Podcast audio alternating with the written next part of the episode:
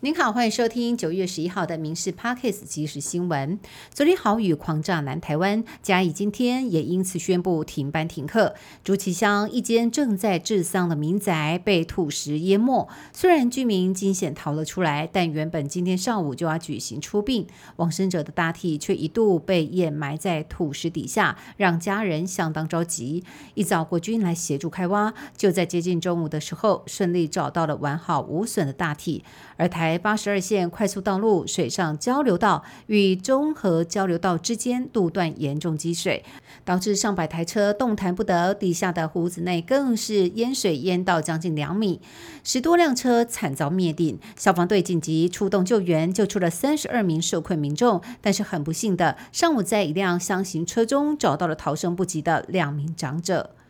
新竹市长高鸿安豪宅名车争议连环烧，被离职的前新竹市文化局长钱康明凌晨发文点名高鸿安男友不具市府人员的身份，却常常在外面帮忙谈事情，甚至呢找他谈跨年晚会的事。他曾经私底下向高鸿安警告，迟早会出事。议员杨玲仪更爆料说，李中庭租的五千万豪宅持有人林美满有浓厚建。商背景，质疑李中庭是最高的白手套。特别是议员王世坚、陈怡君今天再度来到北检，控告基泰建设董事长陈世明不确定故意杀人未遂案。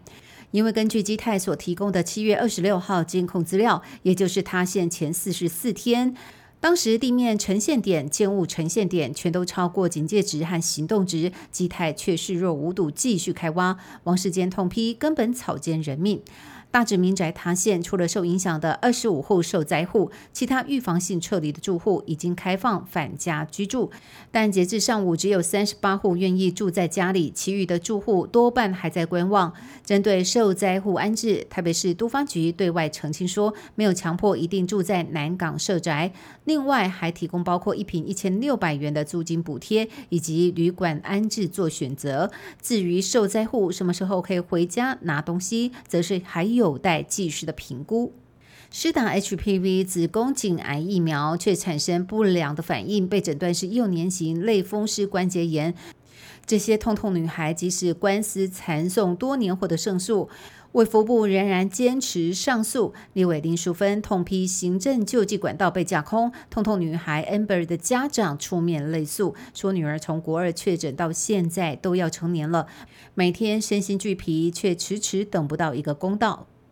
桃园警方日前执行酒驾及危险驾车临检勤务，遇上了一辆拒检机车。随后，警方透过录影画面查出车主，开出十八万拒检罚单。至于他逃跑的原因是什么，目前还在厘清。根据六月三十号开始，酒精浓度达零点一五以上，当场拆牌照。并且送去保管厂，超过零点二五以上的酒驾，想要拿回被移植的车辆，得自己请拖吊车拖回家，爱车不能落地行驶，可别因为一时的方便赔上自己的荷包和时间。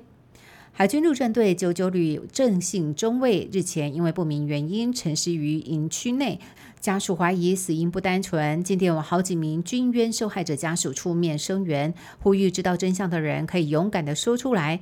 民团与立委陈娇华也喊话说，希望行政院常设军冤委员会，避免憾事一再发生。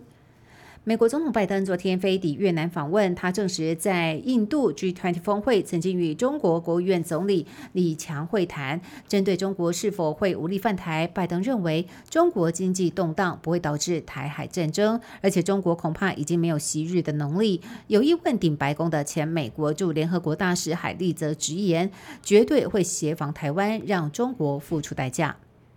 今年正逢富士山入选世界遗产十周年，但是过度旅游的乱象让这一块招牌摇摇欲坠。尤其游客制造大量垃圾以及轻忽爬山的安全，更让当地的政府十分头痛。他们希望推动旅游转型，从重量变为重质，并且规划东京到富士山的路程以轻轨替代，达成永续目标。以上新闻由民事新闻部制作，感谢您的收听。更多新闻内容也请上民事新闻官网搜寻。